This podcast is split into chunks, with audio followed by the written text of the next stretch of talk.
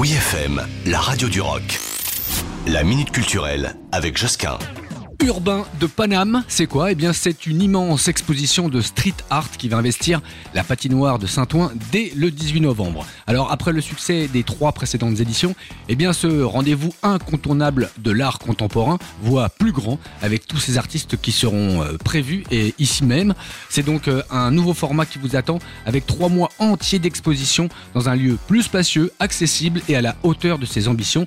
Je le disais, la patinoire de Saint-Ouen. La valeur ajoutée, c'est que petits et grands artistes sont invités à participer à des ateliers créatifs chaque samedi, comme de la peinture sur une fresque collaborative ou un atelier de dessin au marqueur de peinture Posca. Voilà, guidé par un artiste, vous aurez l'occasion d'exprimer votre fibre artistique et de faire partie intégrante de l'exposition dès le 18 novembre.